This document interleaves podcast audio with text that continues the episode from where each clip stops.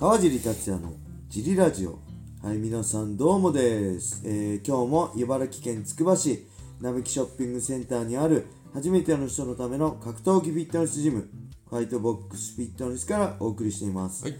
ファイトボックスフィットネスでは茨城県つくば市周辺で格闘技で楽しく運動したい方を募集しています、はい。体験もできるのでホームページからお問い合わせお待ちしてます。お願いします。えーそしてファイトボックスフィットネスやクラッシャーのグッズも絶賛発売中です、はい。えー T シャツは全10種類以上、えーそれぞれドライ生地やね綿のものもありますしロン T や、えースウェット上下も用意されてますので、ぜひこのラジオの説明欄に載せてある、ファイトボックスフィットネスのベースショップを覗いてみて好みのものを見つけて購入してください。よろしくお願いします。ます。えーそんなわけで小林さん今日もよろしくお願いします。よろしくお願いします。えー今日もねレター行きましょう。はい。えーレターありがとうございます。引き続きレター、ギターお待ちしております。はいえーまず今日のレターは、はい。えー川尻さん、小林さん、いつも楽しく拝聴させていただいておりますます。ラジオネーム、ウォーターポウです。はいえーレター不足とのこと、お任せください。おありがとうございます。助かります。えー最近気になることがありました。えー堀口ペティス戦の解説動画を YouTube でいろいろと見ていたのですが、はい。えーマッハさんの解説動画で気になる発言がありました、はい。えー堀口選手がペティスのバックハンドブローで KO された場面です、はい。えーマッハさんはこれはスイッチ入っちゃってるな脳が覚えちゃうんですよね、えー僕はお酒飲んで治ったけど、えーこれは参考になりませんと話されていました。はい。えーこれはパンチドランカーの入り口みたいなものなのでしょうか、はい。心配です。またこの動画を見てもう一つ気になったのですが、はい。マッハさんがペティスのことをペテスペテスと呼んでいてペティスと発音できていませんでした、はい。しまいにはペタスと呼び出し笑ってしまいました、い。マッハさんは昔は滑舌悪くなかったですよね。はい。少し心配になってしまいました。以上2つの質問ですが、何卒よろしくお願いいたします。は、はいいありがとうございます。ありがとうございます。えー、これなん、まあね、スイッチっていうか、まあありますね。一回 KO されちゃうと、脳が、これなんていうスイッチっていうんでしょうね。遮断しちゃうんですよね。脳が前より早め、あ、やばいってこの緊急事態宣言を押しちゃうんですよ。緊急事態宣言を今までより早めに押して、早めに気を失って、こう体をストップしちゃうっていうのはよく聞きますね。あの、それが多分スイッチってはい。ことなんでしょうね。あのーだから、なんだろう、大きなダメージを食らう前にはい、ちょっとかすっただけで倒れちゃったりする人いるじゃないですか。あーこれ名前は言えないですけどね、僕もパッて思い当たる人いるんですけど、倒れやすくなっちゃってる人。これは、はい打たれ弱くなっちゃったってのもそうなんですけど、このスイッチがいっちゃって、はい今までだったら倒れないような軽いパンチでも、脳が、あ、やばいと思って、こう、遮断しちゃう、緊急事態宣言出しちゃうみたいな。はい。パッて、えースイッチをオフにしちゃうっはい。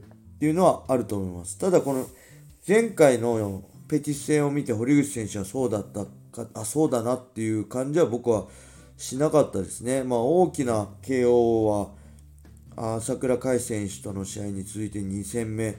はい。でまあ期間としてはね2年以上空いてるんで、えーまあこの後すぐにねハードな打撃スパーとか、えー例えば23ヶ月後に試合するんであればちょっと怖いなと思いますけど、えー僕もまあ KO 負けいっぱいしてますからね誰にしてる？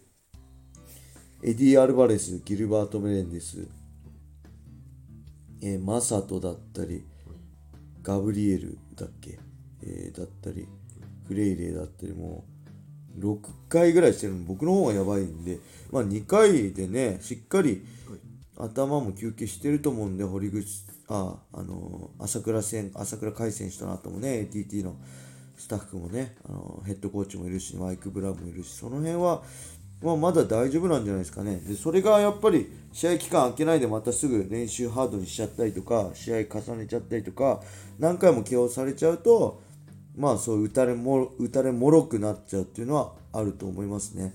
だからパンチドランカーっていうのは僕もよくわかんないんですよね。やっぱり打撃、試合だけじゃなくて試合の前のね、ハードなスパーリングのダメージの方があるっていう話もあるし、はいボクサーなんかね、MMA ファイターよりたくさん打撃ボクシングパンチ食らってるし、はい。あのボクシンググローブとそもそもオープンフィンガーグローブ MMA グローブとの脳へのね打撃の衝撃の、あのー差もわ、ね、詳しくは分からないしはい。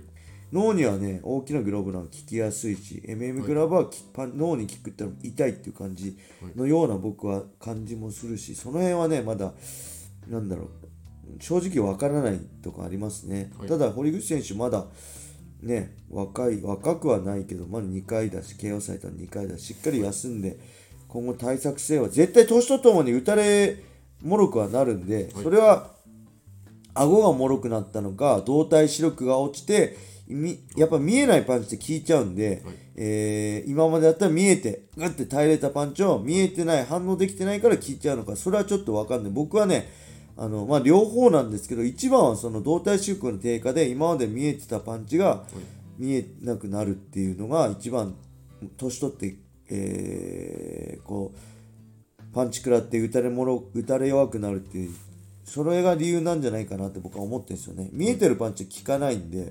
これ大沢さんと僕同じ考えなんです。けどうんって歯食いしばって見えてれば基本効かないんで、あのーなんだろうやっぱそう見えなくなったのは反応できなくなった目の衰えが一番なんじゃないかなと思うんですよね。はい。ただ海外の選手なんかエディ・アルバイスに僕がミニアッパーでぶっ飛ばされたようにうんって耐えてても効いちゃうようなタンチは海外のタフさだったりね海外の選手のパンチあるんでそれが全てではないんですけどやっぱり一番は動体視力かなと思いますね。はい。うん。で何でしたっけ？滑舌が悪くなった。これ天然なだけじゃないですかね。あとディズニーランドディズニーランドってこう生って言ってるようなもんだと思うんであんま心配ないと思います。はい。はい、えー、それではもう一個いきましょう、はい。えー、カジさん小林さんお疲れ様です。です。えーまたレターが少なくなってきたようなのでレターしました。以前ジムで川尻さんはベンチプレスを失敗して死ぬと思った話をしていましたが、他にもトレーニングだけでなく死にかけたことや怖かったことありますか、はい。えー小林さんの話は怖そうなので聞かないことにします。はい。そうですね。小林さんの話はちょっとシャレにならないので ここでは触れないでおきます、はい。僕はそう以前ねこれ会員さんに話したんですけど、はい。緊急事態宣言中でジムがオープンできない頃、はい。娘と2人でジム来てね娘がゲームしながらあ iPad しながら、僕がねベンチプレスやってたんですよウェイト。はい。であのねこのセーフティーバーつけるの忘れてて、はい。で重さを久しぶりのベンチプレスなのに何を思ったか 110キロにしちゃったんですよ。大体久しぶりだと80とか90キロでやるんですけど、はい。何を思ったか110キロでやったら 持ち上がんなくてそのまま胸に落としちゃったんですよ、はい。やべえと思って、はい。でその時ね大体こうお腹の方に移してグーってなんとかほ腹筋めちゃくちゃ痛いんですけどお腹の方にずらして、はい。こうしのいだりできるんですけど間違ってね喉の方にずらしちゃ落ちちゃったんですよ。で喉がうーって潰れてあーやばいあー息もできないし俺死ぬと思った瞬間、娘もすぐ近くにいて俺がうーってなってるのにびっくりしたと思うんですけど、はい。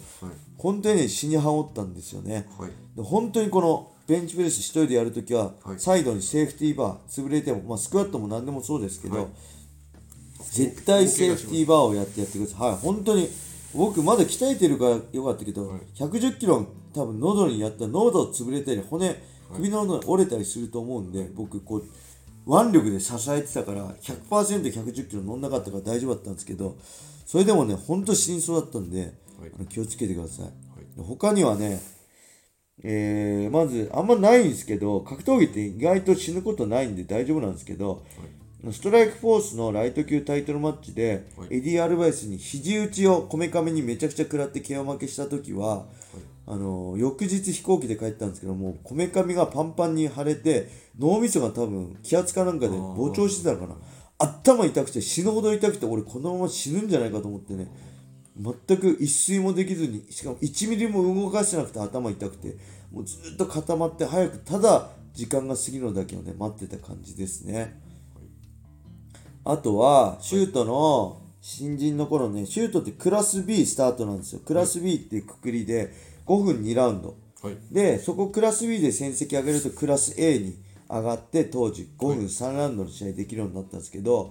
僕プロデビューして、はい。えーやっとねクラス A に上がったんですよ山崎さん。ウィーウィーの今代表の山崎選手に山崎さんに勝って、で当時ね俺がクラス A 上がれるなんて僕もね周りも誰も思ってなかったんで僕も夢見心地であ俺クラス A に上がれたよみたいに思ってた試合の翌日、あのねトラックと正面衝突しそうになって、うん。あの運転してて普通に狭い道路でね脇がねなんだドラッグストアだったんですよ。はい。でドラッグストアのカートが僕の車線に出てたんですよ。夜中。帰ってた遊んで帰った時かな。夜中。であっと思って避けなきゃと思ってそれを右に車線出て避けたんですよ。はい。そしたら右の車線から大型トラックがバーって来てたんですよ。僕気づかなかったんですけど。